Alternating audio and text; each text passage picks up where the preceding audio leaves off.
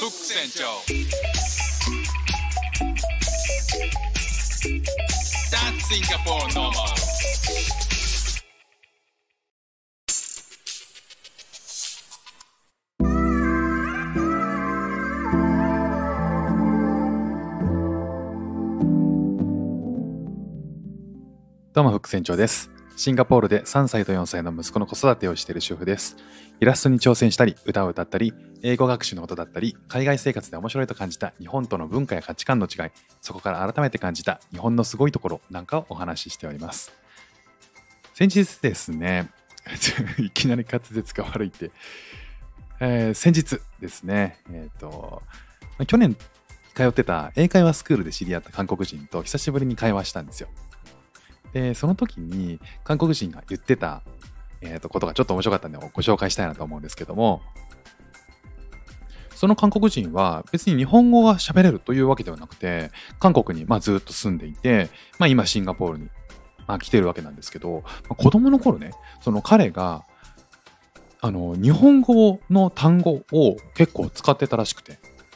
でそれは割と韓国でも身近なことというか、普通のことだったらしいんですよね。え、どんな単語を使ったの？っていうのをね、教えてもらったんですけど、それがね、結構面白くて、で、それを、えっ、と、ちょっとね、お話ししようと思うんですけど、まず、えっ、と、皿。皿っていうのは、おそらくあの、ディッシュの皿ですね。あの、お皿の皿だと思うんですよ。あの、回転寿司で、えっ、と、積み上げるあの皿ですね。皿っていうのね、そのまま皿っていうらしいんですよね。もしかしたらその皿はディッシュじゃなくて、うん、皿になるっていうことなのかな。まっさらになるみたいな意味の皿なのかもしれないですけど、まあなんか皿っていうことらしいですね。あとは、土方。土方って、え、どういう意味で言ってる？土方っていうふうに言ったら、えっと、なんか作業者、えっと、なんかコンクリートを固める人とか、人を土方って言うでしょ？っていうふうに言ってたんで、あ日本でも全く同じこと土方って言ってるなぁと思って土方って言うらしいんですよね。あとね、えっと、親分子分これも韓国では普通に言うらしいんですよ。いや全然普通に親分子分って言ってたんで面白かったですけどね。でもそれもあのまあ日本ではうんまだまだ言うは言うんでしょうね。あとはね、車。車？車ってあれでしょ？あの、お宅あの、ヒュンダイとかの車でしょ？って言ったらくあの、そうだと。カー、カーのことを車って言うらしいんですよね。めちゃくちゃ面白くないですか？日本だとね、えっと、まあ、車っていあの、自動車よりも車っていう人が多いと思うんですよね。まあ、そのぐらい一般的な言葉だと思うんですけど、韓国でもね、車って言うらしいんですよね。まあ、続いて、叩き。どういう意味か。だ多分、あのーまあ、聞いてピンとくると思うんですけど、まあ、何かこう、叩き台、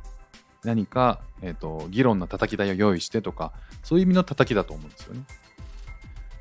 まあ、それを、叩きって、まあ、日本でもね、あのー業界によっては言うだろうけど、すごく広く一般的に知られてる言葉ではないと思うんですけどね。まあ、それをあの結構韓国でも使うと。タンス。タンスは知ってるよ。タンスめちゃくちゃ言うし、まあ、言うかどうかっていうか、あの使うか使わないか別として、タンスっていうのが韓国では普通にタンスとして言われてるらしいんですよね。あとはね、傷。傷言うのって。傷はね、めちゃくちゃまあ使う、日常的に使う言葉なんで、韓国もこれ、傷って使うらしいんですよね。例えばこう、タンスの傷っていう、タンスの傷って、多分、のは韓国は別の言葉だと思うんですけど、タンスと、タンスの傷って出てきたら、多分普通にわかりますよね、日本人でもね。車の傷もわかりますよね。で、次はね、漢字。漢字っていうのもね、これ普通に漢字として言われてるらしいんですよ。いやー、面白いなー次はね、あっさり。あっさりは、もう、ラーメンの時に真っ先に思いつく言葉、あっさりとこってり。こってりはどうなんだろうちょっと今度会った時に聞いてみますけど、あっさりっていうのを言うらしいんですよね。続いて、まあ最後なんですけど、ボロを出す。これがなかなかね、個性的な言葉ですけど、ボロを出す。えっと、なんか、あの、隠してた、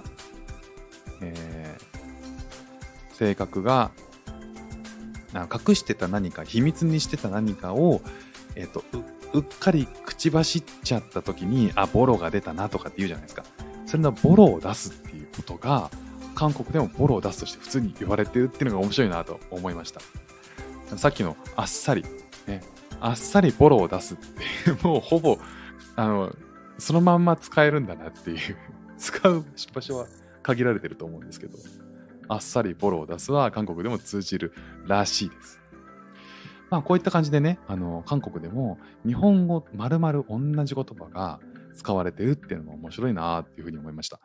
なんかどうやらこう起源が中国語だったりね、まあ、互いに日本も韓国も起源が中国語だったりとかするとか、あとは日本からあの純粋に伝わったものだったりとか、理由は様々らしいんですけども、